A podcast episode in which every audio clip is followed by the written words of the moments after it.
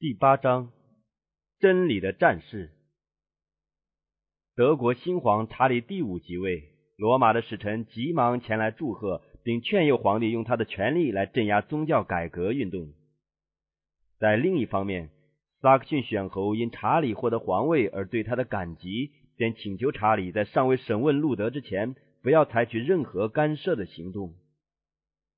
德皇因此感到烦恼，进退两难。他如果不定路德的死罪，罗马教徒们是绝不会满意的。但选侯曾坚决的声明，皇上或任何别人都还没有向他证明路德的著作已被驳倒了。因此，他请求德皇发护照给学者路德，使他可以在博学、敬虔和公正的法官所组成的审判厅上为自己辩护。查理即位不久，便决定在俄姆斯召开德国议会。这件事引起了各派人士的注意。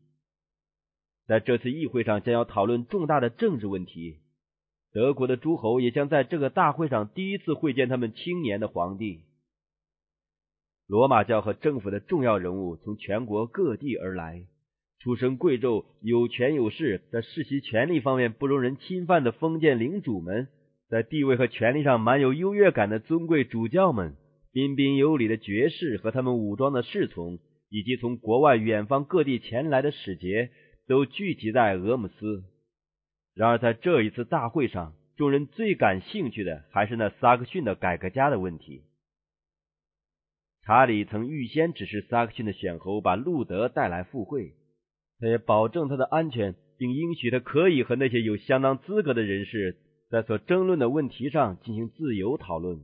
路德也情愿恶见皇帝，虽然当时他的健康欠佳，但他在信中向选侯表示。我现在还在病中，若是我不能以健康的身体到俄姆斯去，我也决定要请人把我抬去。因为皇帝既已招我，我深信这就是上帝的呼召。倘若他们要用武力对付我，这是很可能的，因为他们此次要我出面，绝非要向我领教。我只有把这件事交托在主的手中。那在古时拯救火窑中三位以色列青年的上帝，如今依然活着，并且掌管万有。如果他的旨意不要救我脱险的话，我的性命也算不得什么。我们只要注意不让福音受到恶人的污蔑，我们务必为福音流出我们的热血，以免恶人得胜。因为我们若是惧怕，他们就要得胜。我或生或死，哪一样对众人的得救有最大的贡献，不由我来决定。你要我做什么都可以，不过要我逃走或反悔是不能的。逃避我不能，反悔我更不能。当路德要来出席议会的消息在俄姆斯传开之时，这消息就引起了普遍的兴奋。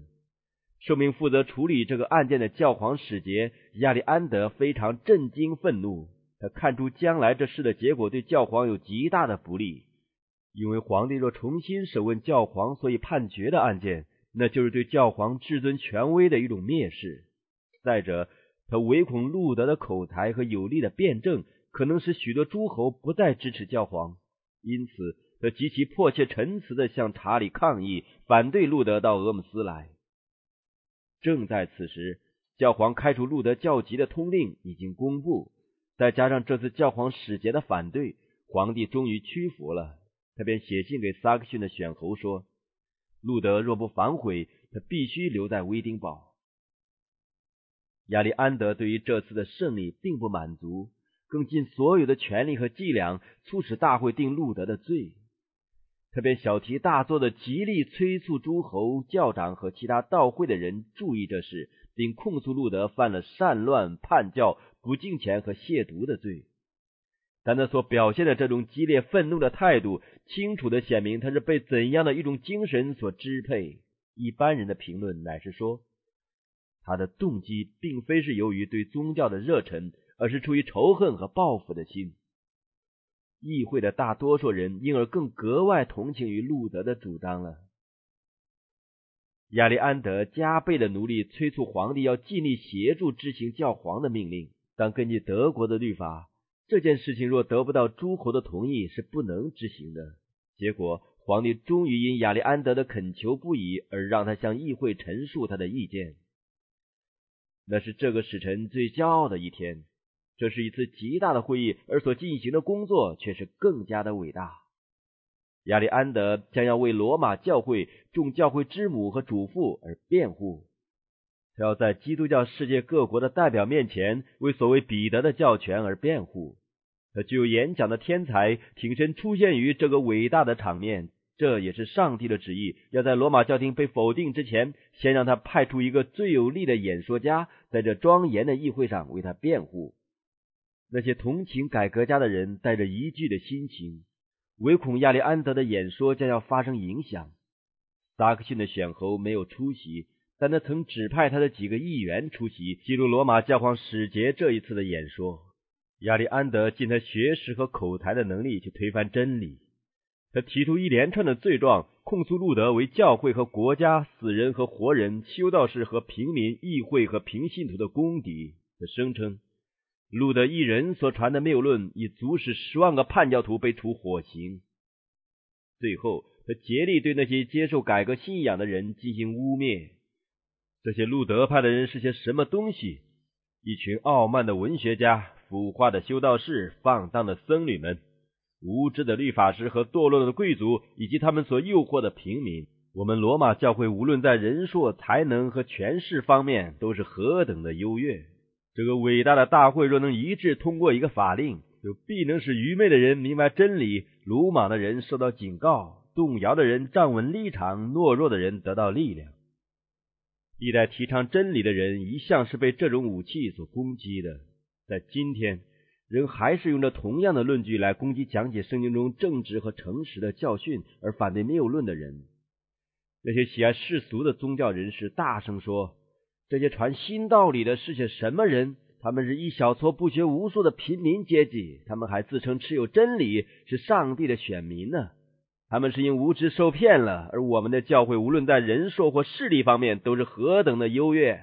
在我们中间伟大而有学问的人是何等的多，在我们一边的权势又是何等的大。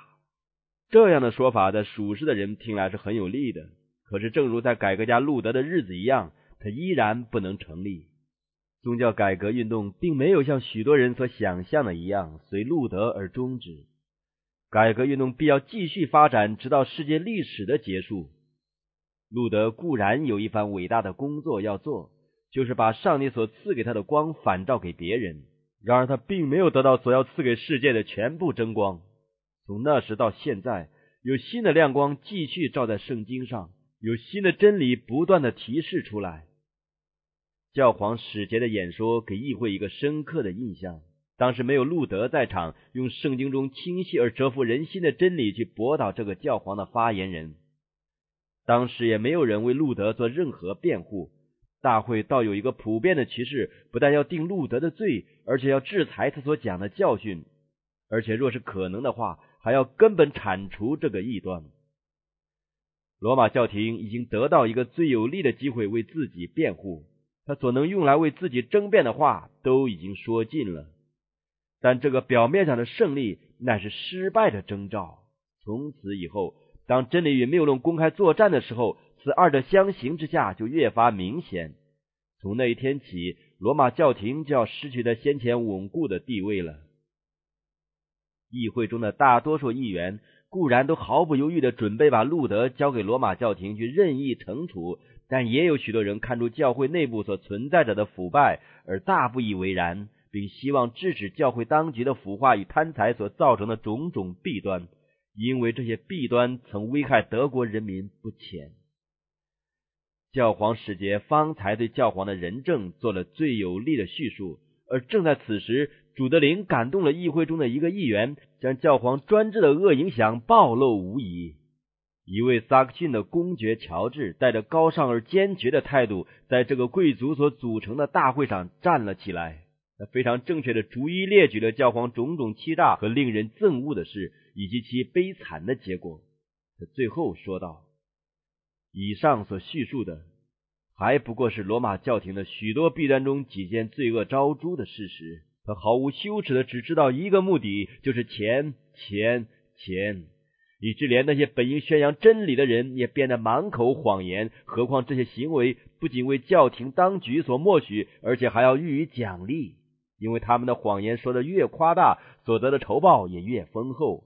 从这个肮脏的源头流出了许许多多污浊的祸水，淫逸和贪婪双管齐下。哀哉！那是许多可怜的生灵陷入永久沉沦的，就是这些神父们的罪行。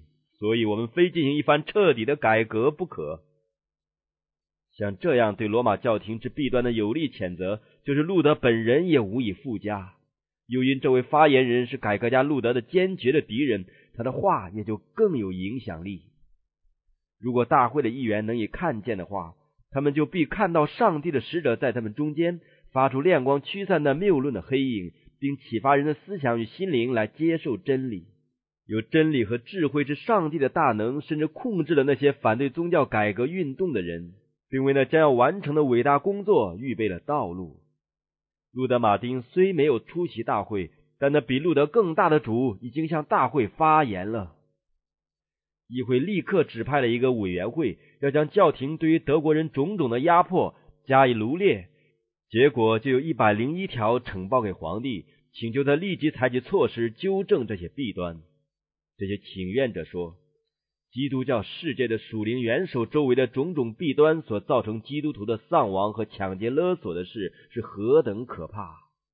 我们有责任防止我们国人的灭亡和耻辱，因此我们很谦卑的，而且也很迫切的求您下令发动一次普遍性的改革运动，并负责推进完成这项工作。这时，议会要求准许改革家路德出席议会。虽然亚历安德一再请求、抗议、威胁，皇帝最后还是同意了大会的要求，传令叫路德出席议会。他随同传票还发出一张护照，保证路德可以回到安全的地点。这些都由传令官送往威丁堡，这官同时受命将路德带到俄姆斯来。路德的朋友们都惊恐张惶起来了。他们深知罗马教廷对路德的成见和恶意，所以唯恐皇帝所发的护照不为人所尊重。他们恳请路德不要冒生命的危险。他回答说：“这些罗马教徒们不要我到俄姆斯去，只想将我定罪处死，但这毫无关系。你们不要为我祈祷，但要为上帝的道祈祷。基督将要把他的灵赐给我，去战胜这些邪道的使者。只要我存活一天。”我就要鄙视他们一天，我一定能借着我的死胜过他们。他们在俄姆斯积极的准备着要我反悔，那么我的反悔就是这样：从前我曾说过教皇是基督的代表，现在我要说他是主的敌人，是魔鬼的使徒。路德没有独自行走这危险的旅途，除了皇帝使臣以外，还有他的三个最忠实的朋友决心陪他前往。梅兰克吞也急切的希望与他同行。他的心和路德的心深相契合，他一心想跟他去。若是有必要的话，他不辞下监或受死。但是他的请求被拒绝了。万一路德被害，宗教改革的希望就必须集中在路德的这一个年轻的童工身上。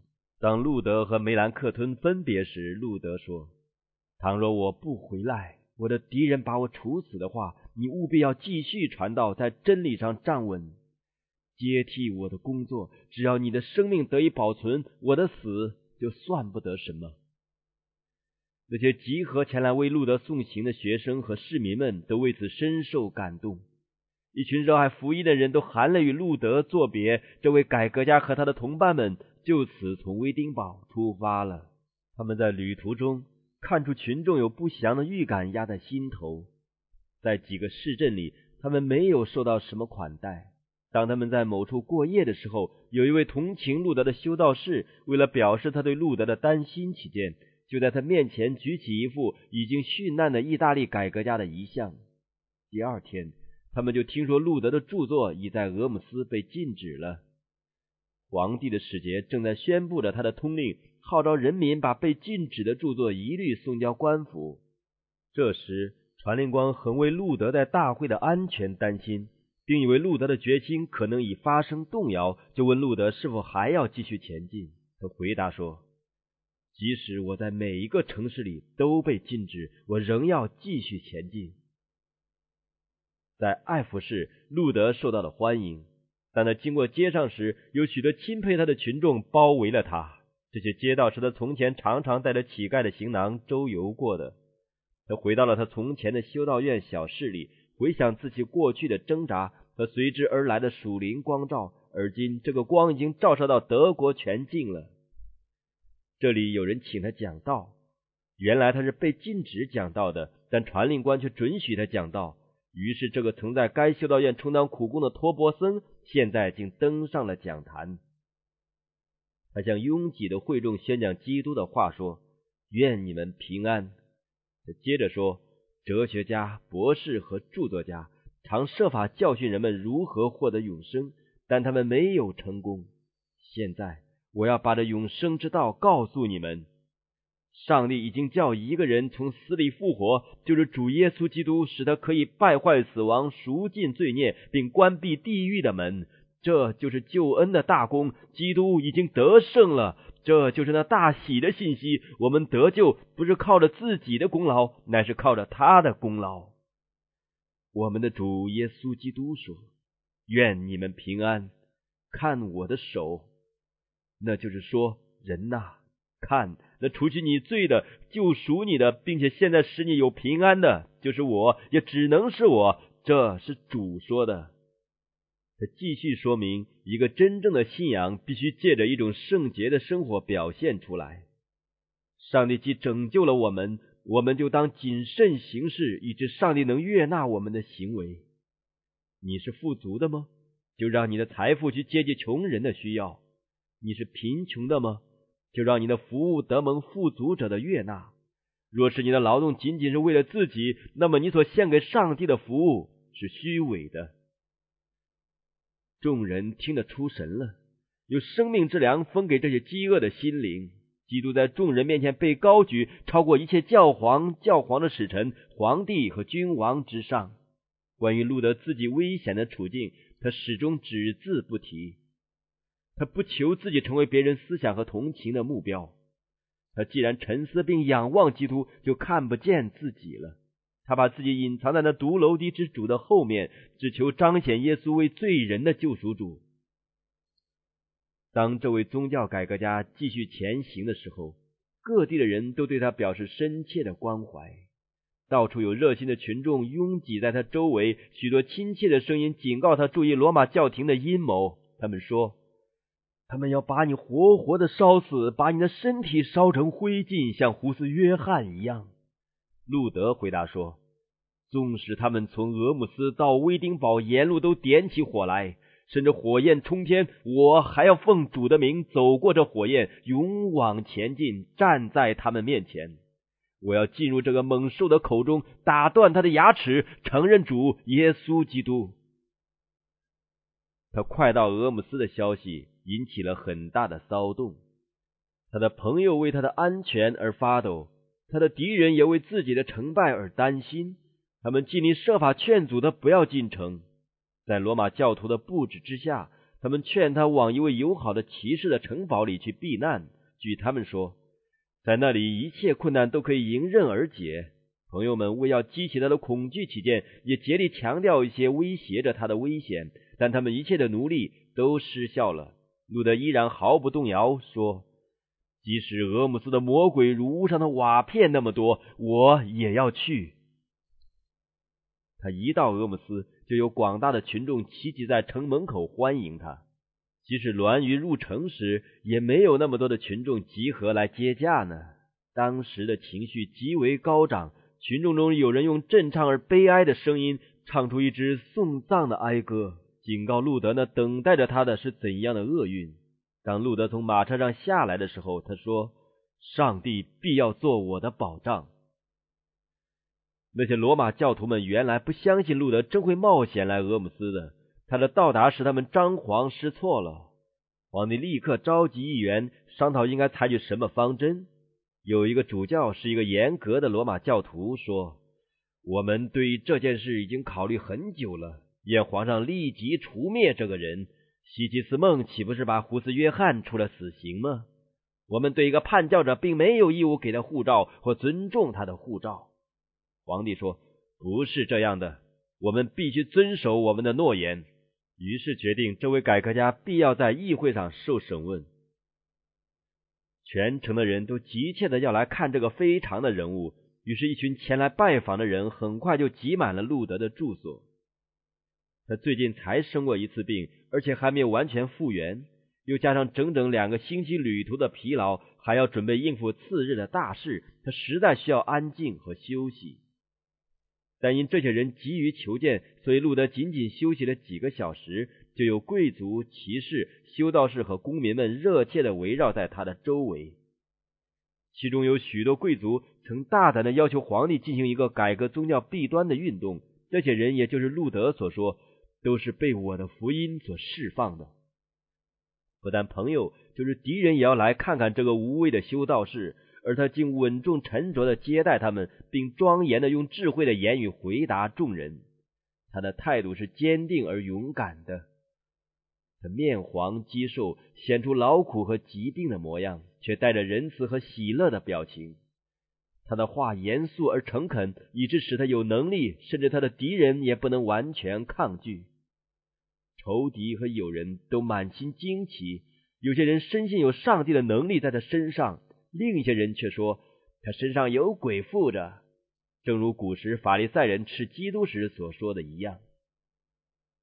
次日，路德被传去参加议会，有皇帝派来的一位官员把他带进大会会所。然而，他走到这个地点也是不容易的。每一条路上都挤满了观众，热切的要看这一位胆敢抗拒教皇权威的修道士。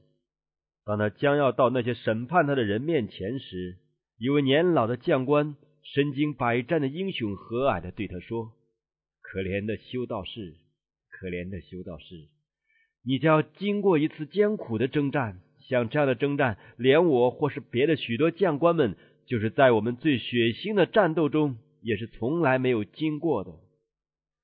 但如果你的事是正义的，并且你确知它是正义的，你尽管奉上帝的名前进，什么也不要惧怕。”上帝绝不会丢弃你。最后，路德出席大会了。皇帝坐在宝座上，帝国中的显赫人物都在他的周围。从来没有人出席过比路德·马丁这一次必须为自己的信仰做辩护的大会更庄严的会场。这一次，路德之得以向大会讲话，在教皇说来是一次显著的失败。教皇早已定了路德的罪，而他现在居然又站在大会的审判台前。这一件事说来，大会实际上已在教皇的权威之上了。教皇早已下禁令管制路德，并且断绝他一切社会的关系。如今皇帝却很郑重的把他传来，并且他又为世界上最庄严的大会所接待。教皇早已禁止他永远不许他开口讲道，而现在他倒要当着成千来自基督教世界最远地区的听众。开口演讲了，可见路德的工作已经发动了一个非常伟大的革命。这时，罗马教皇已经开始从他的宝座上倒下来了，而那造成这种羞辱的，乃是一个修道士的言论。在这个有权力、有名气的大会面前，这位出身低微的改革家似乎胆怯而困窘了。有几个诸侯注意到他的情绪，就挨近他。有一位轻轻的向他说。那杀身体不能杀灵魂的，不要怕他们。另一位说，并且你们要为我的缘故被送到诸侯君王面前，你们父的灵必要将当说的话赐给你们。这样，基督的话就从世上的伟人口中说出来，在试炼临到的时候，加强他仆人的力量。路德被带到指定的地位，正面对着皇帝的宝座。这个拥挤的大会深沉的寂静下来。随后，皇帝的一位大臣站起来，手指着一堆路德的著作，要他答复两个问题：他是否承认这些著作是他写的，并是否打算撤回他在那些著作中所发表的意见？即将书名宣读完毕，路德就回答说：“关于第一个问题，他承认这些著作是他写的；至于第二个问题，他说。”我看这个问题有关信仰、灵魂得救和上帝的道，就是天上地下最伟大、最珍贵的财宝。我若不加思索而贸然回答，未免鲁莽失当，唯恐我所讲的不能满足环境的要求，或者超过真理的要求，这样我就违反基督所说的。凡在人面前不认我的，我在我天上的父面前也必不认他。因为这个缘故，我冒犯的恳求皇上赐我充足的时间加以思考，使我的答复不致触犯上帝的道。路德提出这个请求，乃是智慧之举。他使大会看出他行事不是出于情感的冲动。他这样镇静和自制，在他这向来表现自己是勇敢而不肯妥协的一个人，是出乎意料之外的，并且也增强了他的力量，使得此后在答复这个问题时，可以表现的慎重而果断，智慧而庄严，以致他的敌人都感到惊奇失望，使他们的傲慢和自大受到斥责了。第二天，他必须出席陈述他最后的答复。有一个时候，当他想到那些集合起来反对真理的势力时，他就意志消沉了，他的信心动摇了，他不禁畏惧站立起来，恐怖使他遭到挫折。在他面前的危险极多，他的敌人似乎即将得胜，黑暗的权势也将要占优势了。有乌云笼罩着他。似乎把他和上帝隔开了。他渴望得着万军之主与他同在的保证，在心灵的痛苦中，他扑倒了，面伏于地，凄凄哀哀的倾吐出忧伤的呼吁。这呼吁只有上帝能完全了解啊！他恳求说：“上帝啊，永在的全能上帝，这个世界是多么可怕！”看呐，他张口要来吞吃我，而我的信心在你里面又是何等的小！我倘若只能依靠这世界上的力量，一切都完了。我最后的时刻已经来到，我的罪案已经定了。上帝啊，求你帮助我胜过这世界上的一切智慧，求你成就这事，唯有你能成就，因为这个工作不是我的，乃是你的。我在这里不能做什么，我无法同这些世界上的伟人争论。但这个工作是你的，这是正义永恒的工作。主啊，帮助我，诚实永不改变的上帝啊！我不依靠任何人，凡是出于人的都是动摇不定的，凡是从人来的帮助一定要失败。你已经拣选我进行这工作，为了你自己的爱子耶稣基督，我的保障、我的盾牌和我的堡垒的缘故。求你站在我旁边。一位全知的上帝使路德认识到自己的危险，使他不致依靠自己的力量擅自进入险境。那令他挫折的恐怖，并不是因为他畏惧那似乎立刻就要临头的肉体的患难、苦刑或死亡，他乃是感觉到自己的力量不足以应付这个危机。他唯恐真理要因他的软弱而遭到损失。他如此和上帝较力，并非为他自身的安全，而是为了福音的胜利。这种心灵的痛苦和征战，正和以色列夜间在孤寂河边的挣扎一样，而且像以色列一样与神较力得了胜。在他极软弱无力的时候，他的信心紧紧的抓住基督，就是那位大能的拯救者。于是他得到保证。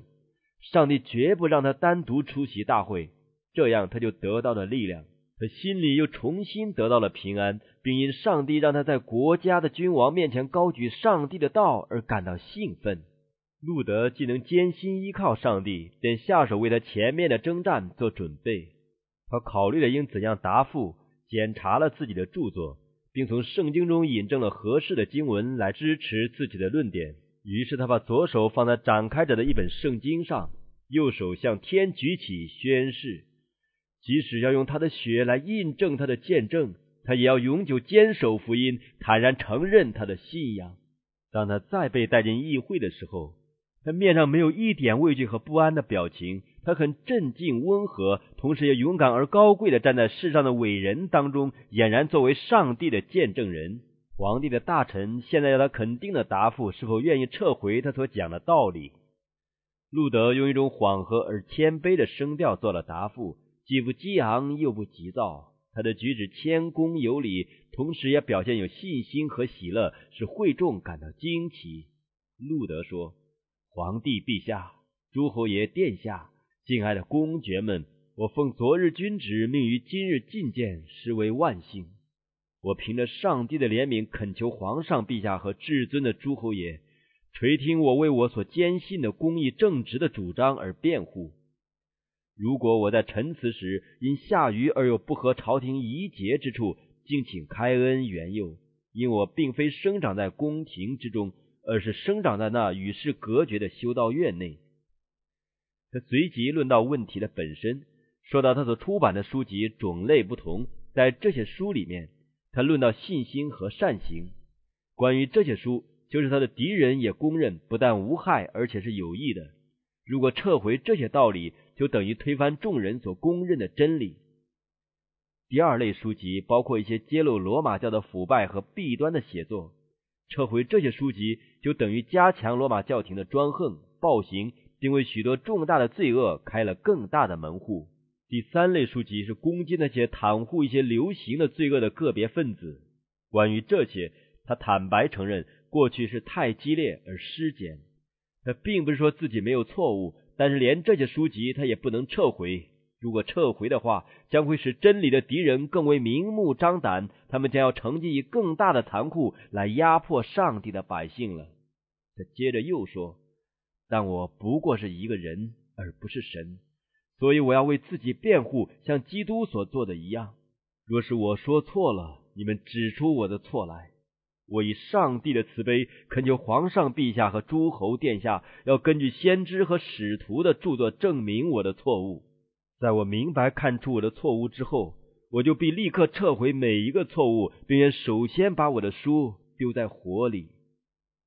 我刚才所说的，表明我对于我可能遭受的危险已经加以深思熟虑。可是我非但不因这些危险而沮丧，反而大大喜乐，因为我看到今天的福音像古代一样，已经成为磨难和倾轧的缘由。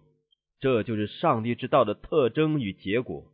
基督说过：“我来并不是叫地上太平，乃是叫地上动刀兵。”上帝的旨意是奇妙可畏的。你们务要谨慎，免得在试图止息争端时，反而攻击了上帝的圣道，以致招来可怕而难以解救的危险、祸患和永久的灭亡。我可以从上帝的教训中举出很多的例子，我可以讲到法老、巴比伦王或以色列诸王，当他们采取一些似乎极机巧的措施，如利用议会等来巩固自己权力的时候，事实上他们正是在毁灭自己呢。上帝发怒，把山翻倒挪移，山并不知觉。路德是用德语讲述的，现在他们要他再用拉丁语重讲一遍。虽然他这时已经相当疲乏，但他还是答应了。他又重新讲了一番，像第一次一样的清楚有力。这是出于上帝旨意的安排。许多诸侯的心眼既被谬论和迷信所蒙蔽。故未能在路德第一次演说时体会到他辩证的力量，但第二次的演说就使他们清楚的看出他所提出的论点。那些故意闭眼不看真光，并坚决不受真理感化的人，被路德讲话的能力激怒了。在他讲完之后，议会的代表人便发怒说：“你还没有答复我们所发的问题，你必须做一个清楚明确的答复。你究竟是撤回还是不撤回？”这位改革家回答说：“至尊陛下和伟大的侯爷，既然要我做一个明白、简单而确切的答复，我的答复就是：我不能将我的信仰交给教皇或是议会去审断，因为很明显的，他们常常犯错误，并且互相矛盾。除非借着圣经的明证或清晰的推理使我信服，除非根据我所引证的经文使我满意。”除非是我的良心受到圣经的约束，我就不能也不愿撤回这些著作，因为一个基督徒违背自己的良心是不妥当的。这就是我的立场。此外，我别无主张。我愿上帝帮助我。阿门。这个艺人就这样的立在圣经的稳固根基之上，有天上的光辉照耀在他的脸上。当他指控谬论的诠释，并证明了得胜世界的信心的超越性时，就向众人表现了他人格的伟大和纯洁，以及他内心的平安与喜乐。会场一时惊讶无言。在第一次回答的时候，路德用很低的声音，带着恭敬而几乎是驯服的态度讲话。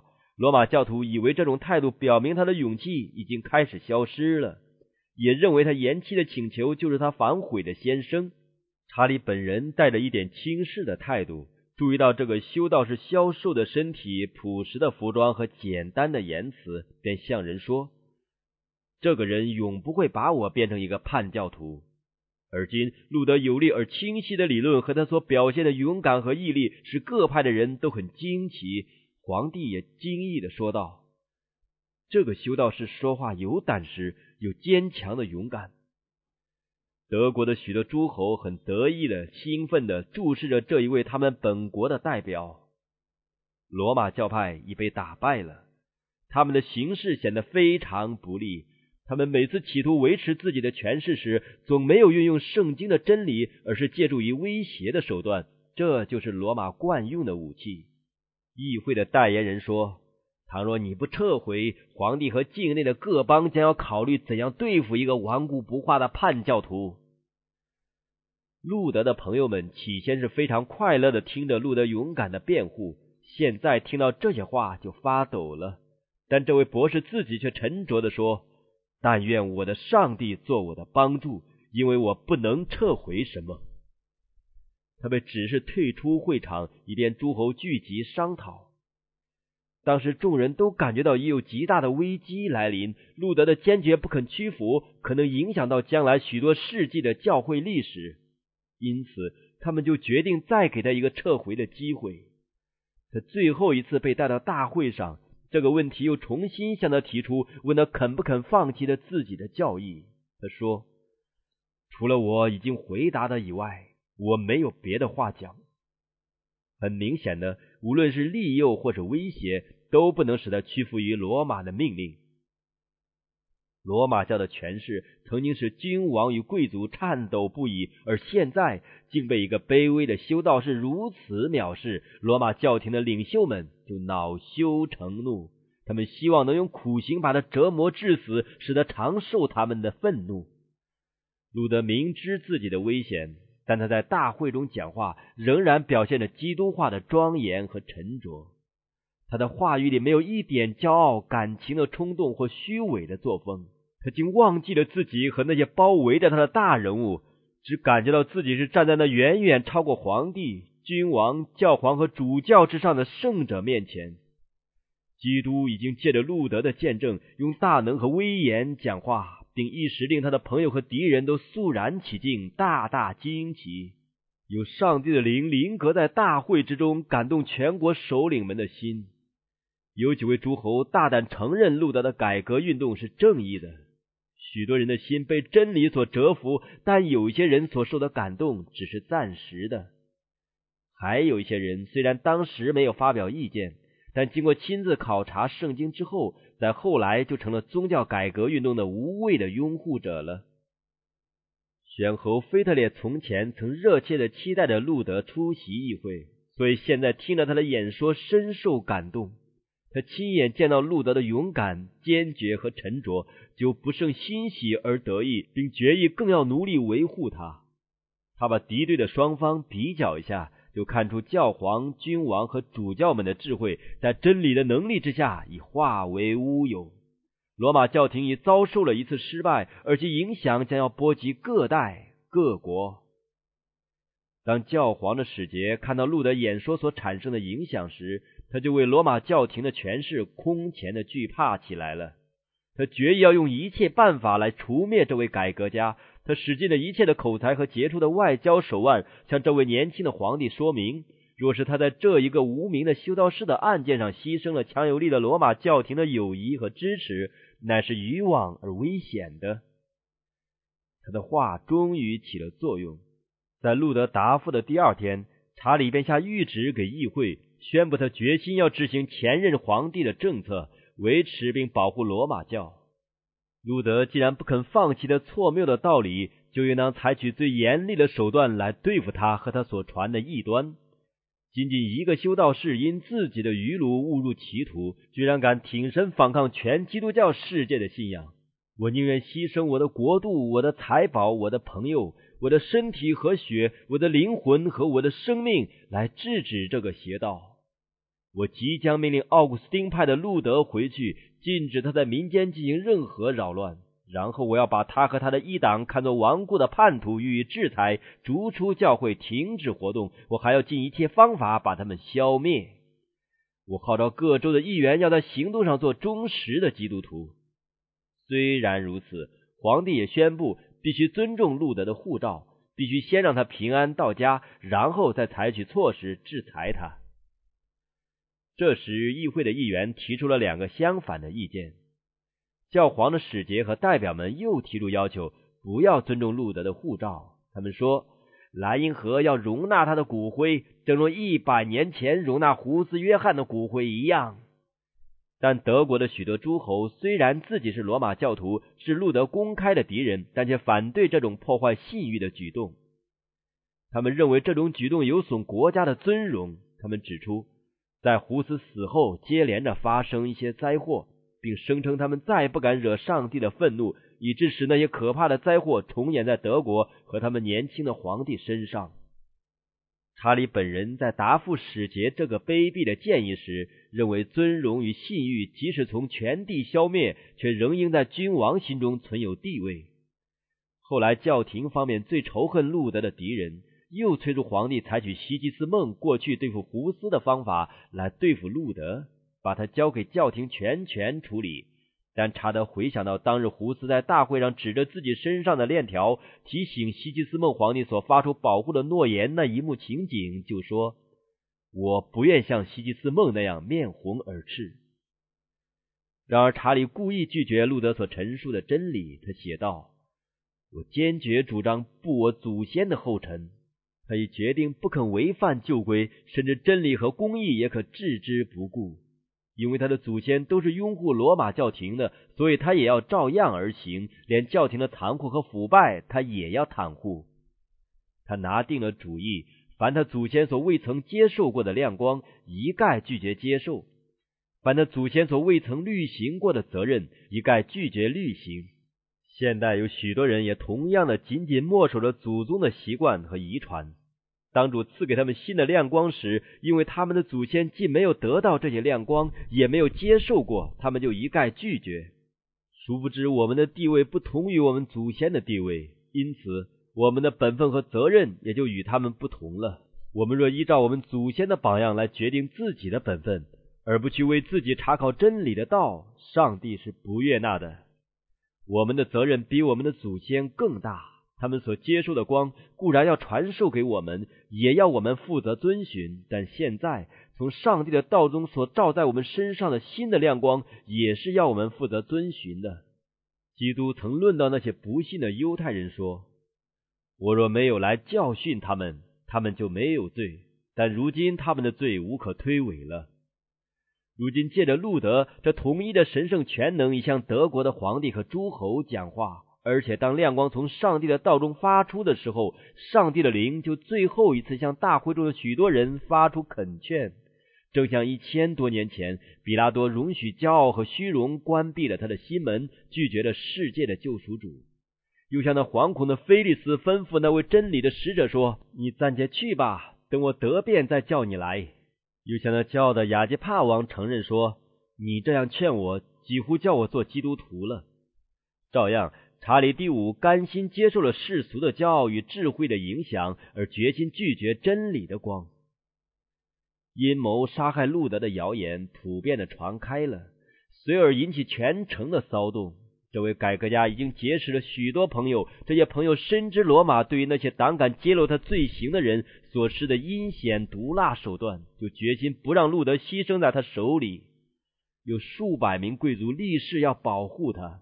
有不少人公然抨击皇帝给大会的谕旨，认为这是表示他对罗马教廷统治权力的一种懦弱的屈服。在公共的场所和私人住宅的门上贴了许多标语，有些是攻击路德的，有些是支持路德的。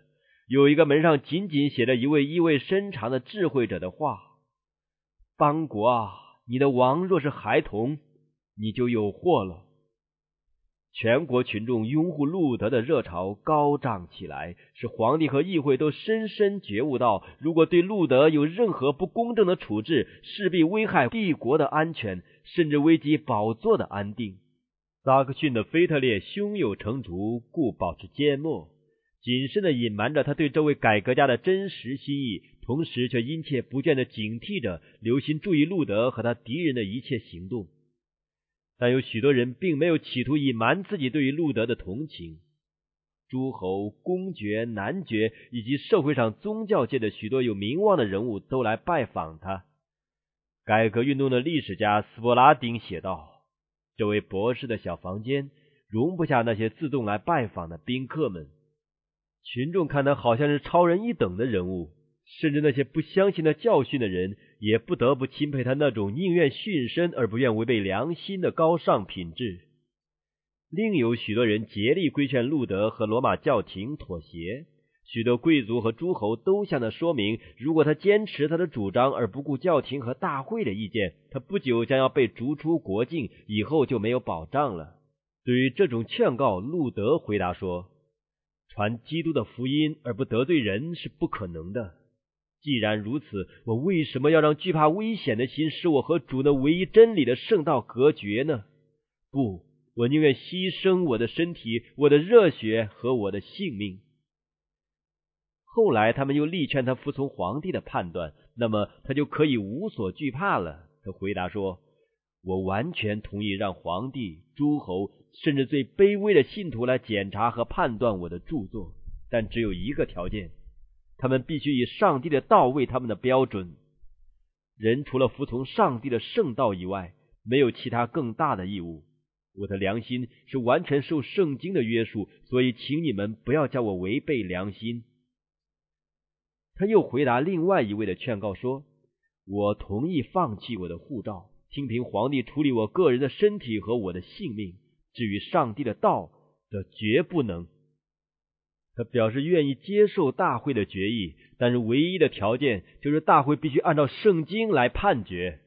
他又说，纵使教皇有一百万个大会来支持他，关于上帝的道和信仰问题，每一个信徒也都能自行决定，像教皇决定的一样。他的朋友和敌人最后都感觉再进行和解也是无用的了。倘若路德仅仅让了一步。撒旦和他的全军就必得胜了，但由于他坚定不移的忠心，教会终于获得了释放。一个新的、更美好的时代已经开始了。这一个在自己的宗教信仰上敢想敢做的人，不仅影响到当时代的教会和全世界，而且要影响到以后的每一个时代。他的坚强和忠心将要激励每一个遭遇同样经历的人，直到末时。在那一次的会议上。上帝的能力和威严已经显现出来，超过了人的计谋和撒旦的大能。不久，路德就接到皇帝的谕旨，叫他回去。他知道这谕旨一下，紧接着他的罪案就要确定了。在他行的路上布满了恐怖的黑云，但是当他离开俄姆斯的时候，他心里充满了喜乐和赞美。他说：“撒旦亲自在把守着教皇的堡垒，但基督已经把他打破了。”所以魔鬼不得不承认，基督的能力比他更大。路德动身以后，他唯恐自己的决心被人误会为反叛，所以就上奏皇帝说：“鉴察人心的上帝是我的见证，他知道我如何准备要全心的尽忠陛下。除了那使人活着的上帝的道以外，毁誉褒贬，或生或死，均所不顾。在今生的一切事情上，我的忠心将是不动摇的。”因为在这些事情上，或得或失，均与救恩无关；但在有关永恒利害的问题上，上帝的旨意不是要人服从人，这种属灵的服从才是真实的敬拜，并且这种敬拜只应当归于创造主。路德在归途中所受到的欢迎，比他来的时候更为热烈。高贵的主教们竟欢迎了这位被逐出教的修道士。而政府的官长们也招待了这位被皇帝所斥责的人。他被邀请讲道，虽然皇帝已下过禁令，但他仍上了讲台。他说：“我从来没有答应过，将来也永不会答应锁住上帝的道。”路德离开俄姆斯不久，罗马教徒奏准了皇帝，叫他出一道制裁路德的谕旨。在这道谕旨里，路德被斥为是撒旦的化身，披着一件修道士的外衣。皇帝下令，疑似路德的护照期满，立即采取措施制止他的活动。所有的人民一律不许包庇、供给他饮食，或在言语行动方面公开或私下予以任何协助。同时，通令全国把路德就地逮捕，送交官府。所有依附他的人也必须予以监禁和处没收财产的处分。他的著作要全部焚毁。凡胆敢违抗政府法令的人，应治以同等之罪。当时，萨克逊选侯以及所有路德友好的诸侯，在路德东升以后不久，都纷纷离了俄姆斯。因此，皇帝这道命令就在议会中通过了。于是，罗马教徒们都欢呼高兴起来。他们认为宗教改革运动是注定要消灭的了。在这危险的时机，上帝已经为他的仆人预备了一条出路。那不疲倦的眼已在追随着路德的行动，一颗真诚高贵的心已决定要营救他。显而易见的，罗马教廷非置路德于死地是绝不罢休的。所以，若要保护他脱离这狮子的口，就必须把他隐藏起来。上帝赐智慧给萨克逊的菲特烈，使他想出一个保全路德性命的计划。在几个忠实朋友的协助之下，这位选侯的目的终于达到了。路德被他们隐藏起来，以致他的朋友和敌人都找不到他。在路德的归途中，他忽然被拿，离开了他的同伴，很快的穿过森林，被带到瓦特堡的城堡一个偏僻的山寨上。他的被拿和隐藏都是在极端秘密中进行的，甚至菲特烈自己有一段很长的时期也不知道路德究竟被带到什么地方去。这也不是没有目的的，只要这位选侯不知道路德的下落，他就不可能透露什么消息。他自己既知路德安全无恙，也就放心了。春天、夏天、秋天已经过去了，冬天又来了，路德依然是一个被囚的人。亚历安德和他的党羽欢欣雀跃，以为福音的真光将要熄灭了。但相反的，这位改革家却在那里从真理的仓库中把自己的灯装满了油，并且他的光将要更明亮的照射出来。路德在瓦特堡友善安全的生活中，曾一度因能摆脱酣战和烦扰而欣喜，但他不能长期满足于这种安静和休闲的生活，他惯于过一种活动和战斗的生活。所以，对于这长期的隐退，实难以忍受。在那些孤寂的日子里，教会的情况发展现在他面前。于是，他在绝望中喊着说：“哀哉！在这上帝愤怒的幕后日子里，竟没有一个人像堡垒一样站立在主的面前来拯救以色列民。”接着，他又联想到自己，他怕有人说的是因懦弱而退出了战场，于是他就责备自己的懒惰和安逸。其实，在这些日子里，他每天所做的工作超过了一个人平常所能做的。他的笔总没有停过。当路德的敌人们正在自欺自慰的说他的口已被封住时，他们便忽然看出明显的凭据，证明路德仍在继续活动，这就使他们惊慌失措了。从那笔锋之下出来的大批宗教册子传遍了德国全境。他又完成了一项极重要的工作，就是将新约圣经译成德文给他的同胞。在他那磐石般的拔摩海岛上，他继续宣扬福音，并斥责当时代的罪恶和谬道，为时将近一年之久。上帝使他的仆人退隐，不仅是为要保护他脱离敌人的愤怒，也不仅是为要给他一段安静的时间来完成这些重要的工作，还有比这一切更宝贵的收获。在他避难于山间的孤寂和隐退中，他失去了属世的支持，并远离了人间的称赞。这样，他就蒙拯救，脱离了那因成功而常常产生的骄傲和自视。借着痛苦和谦卑，他又得了准备，可以在令人眩晕的高位上，就是他忽然升到的地位上，安全的进行工作。当人们在真理所带来的自由中欢呼时，他们往往轻易赞扬那些上帝所用来斩断谬道和迷信之锁链的仆人。撒旦力求使人的思想和感情转离上帝，而注意到人的身上。他引诱他们去尊荣那些不过是做上帝工具的人，而忽视了那掌管着一切时事变化的主。宗教领袖们这样受到了赞美和敬重，往往就会忘记自己必须依靠上帝，而渐渐走到自恃的地步。结果，他们就想要控制群众的思想和良心，特别是那些易于依赖他们的指导而不注意上帝的话的人。因为改革运动的拥护者感染了这种精神，就必使改革运动受到拦阻。故此，上帝要保护宗教改革运动脱离这种危险。上帝要这个运动不受到人的影响，而只受到他的感化。众人的视线已经转移到路德身上，以他为真理的解释者，所以上帝就把他隐藏起来，为要使众人的视线可以转移到那真理的永生创造者身上。